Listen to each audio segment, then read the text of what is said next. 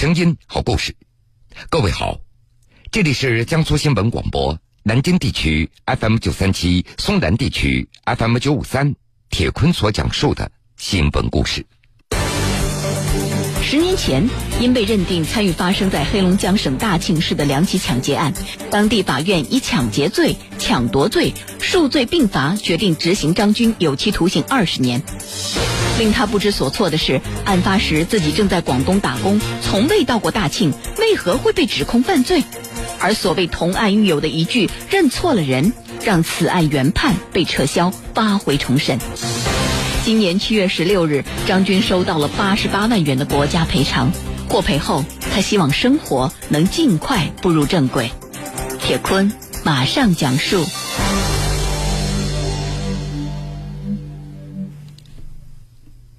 个故事的主人公叫张军，一九八零年出生在四川。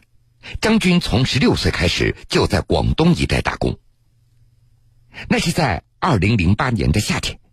正在广东白云办事的他，突然接到女朋友的消息，说要过来。张军非常的开心，他就地找了一家宾馆。没想到一进去，他就被扣住了，然后他才知道自己竟然被通缉了。张军先是被广东警方刑事拘留，随后又被移送到黑龙江大庆公安分局，并且被批准逮捕。逮捕的理由是。张军于二零零六年参与了发生在大庆的针对单身女性的两起抢劫案件。二零零八年，大庆市龙凤区法院对该案一审宣判。法院查明，张军于二零零六年六月二十八号下午的两点多，伙同夏中任、李海林、高兴国预谋抢劫从银行取钱出来的单身女子。判决书显示。李海林在大庆市萨尔图区工商银行团结路支行里发现目标以后，电话通知了在门外守候的夏中任、高兴国以及张军，三人跟随着受害人出某到了萨尔图区利民苑住宅小区的门口，将出某拽倒以后，强行将出某的女士皮包给抢走，包内五万六千九百元被四人挥霍。三天后的六月二十五号上午的九点。几个人再次预谋抢劫从银行取钱出来的单身女子。当受害人逃跑时，几人被群众当场抓获。经鉴定，受害人包内款物合计价值三万五千九百三十元。针对法院的指控，张军始终表示，案发时自己一直在广东打工，就从来没有到过大庆。张军的父亲张福也证实。当时，儿子正在亲戚在广东增城开办的一家制衣厂工作，并且还找了工厂的两名工人杨某和童某来作证，并且还让这两个人在张军在二零零六年四月到七月在万盛发制衣厂担任总管的证明材料上签字画押，证明张军并没有出现在抢劫的现场。此后，张福还在大庆市为儿子聘请了律师，将证明材料通过律师交到了公安机关。大庆市龙凤区人民法院原审认为，被告人张军的行为已经构成抢劫罪、抢夺罪，应该数罪并罚，决定执行张军有期徒刑二十年，剥夺政治权利两年，并处罚金人民币五万元。被告人张福、杨某和童某犯包庇罪，张福被判处有期徒刑一年，杨某和童某分别获刑六个月。判决以后，张军父子都提出了上诉。二零零八年年底，法院二审维持原判，此后张军持续申诉。根据法院的卷宗材料。张军被认定是抢劫案的被告人之一，那是源自于几名同案犯的指认。二零零二年的时候，二十岁出头的张军就曾经因为参与抢劫，被深圳龙岗区法院判处有期徒刑四年。二零零五年刑满释放，而就在服刑期间，张军认识了来自东北的狱友夏中任。按照张军的说法。刑满出狱之后，自己就再也没有和夏中任联络过了。后来他听说夏中任和监狱当中的另外一个人出去以后，又犯了案。二零零六年，夏中任、李海林和高兴国预谋在大庆市抢劫单身女性。根据李海林和高兴国的口供，当时夏中任还带了一个人，这个人是南方口音，身材是在一米六五到一米七零之间。并且夏中任声称，这个人是自己以前的狱友。抢劫案发生以后，夏中任出逃，而李海林和高兴国在被捕归案以后，交代表示参与抢劫的还有夏中任和他的一名狱友。警方随后将与夏中任一起服过刑的张军也就列入到了通缉的名单。关键是。在这个案件审理之前，李海林与高兴国作为同案犯，他们都指认了张军就是和他们一同参与抢劫的人。由于当时夏中任在逃，法院就此认定张军参与了抢劫一案。一审宣判以后，张军被送往了黑龙江省呼兰监狱来服刑，他的同屋的狱友就是同案犯高兴国。见到张军，高兴国表示他从来没有见过张军。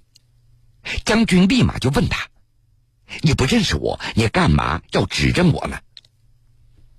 根据高兴国和李海林的证言显示，当时在指认张军的时候，因为光线太昏暗了，电脑成像不怎么清晰，于是就根据大概的印象，两人进行了指认。但是在见到张军本人的时候，他们却发现。当时认错人了。二零一五年，在逃的夏中任也被抓捕归案了。在补充调查时，他也向公安机关表示，说案发时自己和李海林、高兴国一起实施抢劫的是狱友邹某，不是张军。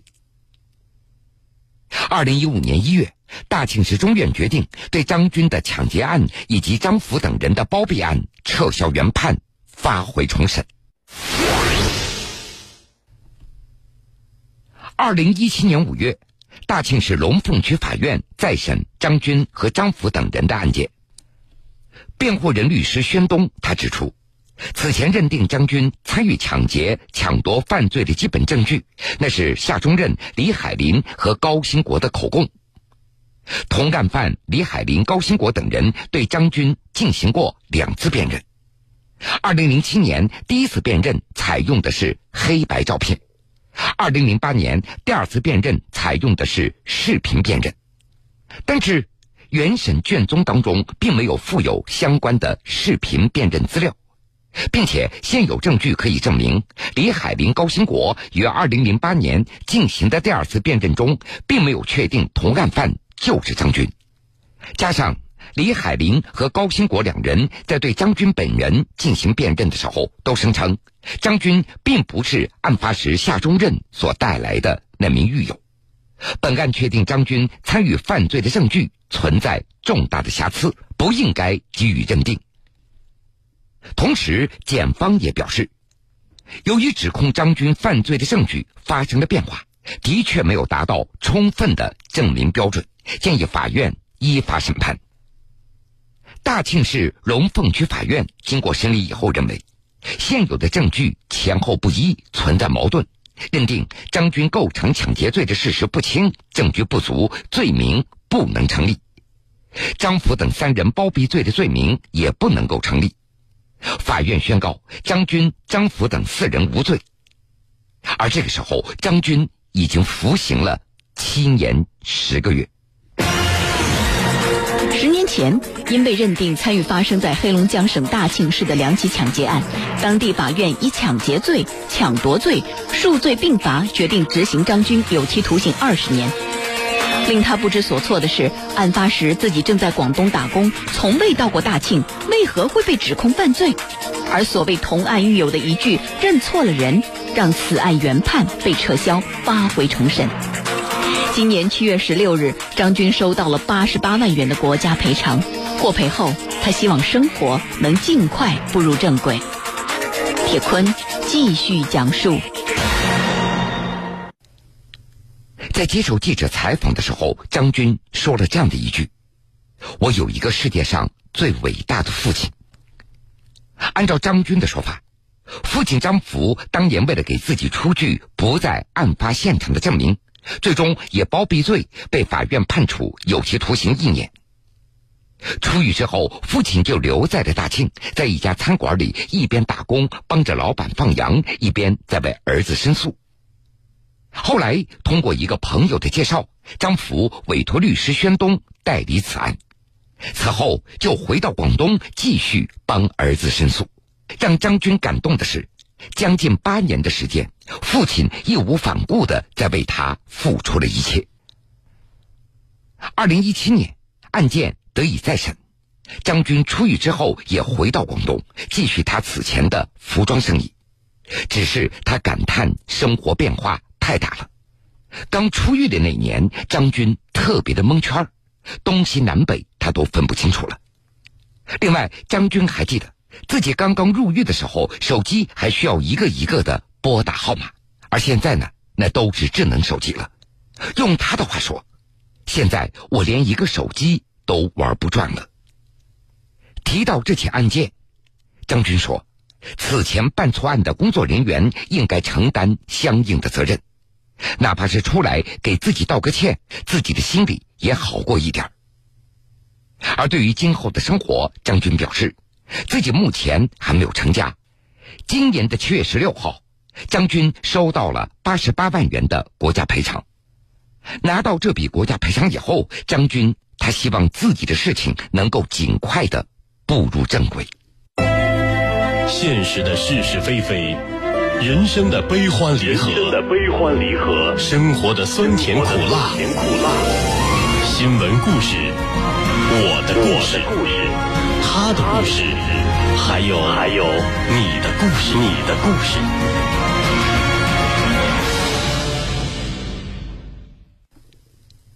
做了七年十个月的冤狱，将军最终他等来了八十八万元的国家赔偿。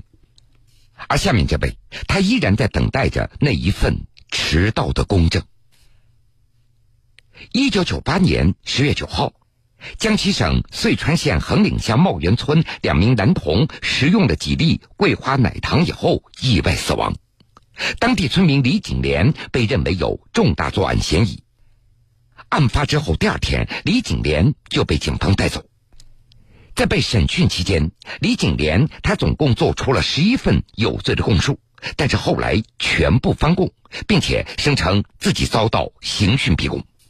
随后，法院宣布了审判结果：被告人李景莲与肖某香有着多年的两性关系。一九九八年三月，肖某香提出要和李景莲断绝两性关系，李景莲对此不满。一九九八年九月二十七号，李景莲用火柴杆将鼠药调入四粒桂花奶糖之中，肖某香两个儿子将毒糖食用以后中毒身亡，因此法院一审判处李景莲死刑，缓期两年执行。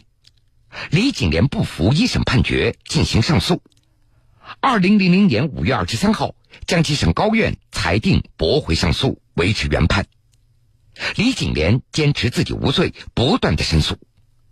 二零一一年二月二十四号，最高法指令江西省高院再审该案。当年的十一月十号，江西高院裁定维持原判。二零一七年七月九号，最高法第二次指令江西省高院再审此案。今年五月十八号，江西省高院第二次开庭再审此案。在法庭上，检方认为。这个案子证据不确实、不充分，不能够证明李景莲存在故意投毒的行为。依据疑罪从无的原则，建议法院改判李景莲无罪。今年六月一号下午的三点，江西省高级人民法院再审宣判，宣告李景莲无罪。李景莲的案子持续了将近二十年，先后经历三任代理律师、两次重审，终于有了结果。虽然出狱了，但是李景莲的心中还是放不下这十九年的牢狱之灾。他非常敏感，始终念叨着司法部门的过错，尤其是对于自己的房子危旧、无处居住、老婆和母亲去世、女儿为了自己的案子奔波，耽误终身大事这样的事情耿耿于怀。由于被错判有罪，坐牢将近二十年。六月十八号，在无罪出狱四十多天以后，李景莲重新回到江西南昌，向江西省高院提交了国家赔偿申请书。李景莲的国家赔偿申请高达四千一百多万元。好了，各位，这个时间段的新闻故事，铁坤就先为您讲述到这儿。半点之后，请各位继续来收听由中央广播电视总台隆重推出的十二集广播纪实文学《梁家河》的第二集《美味的酸菜》，欢迎各位到时来收听。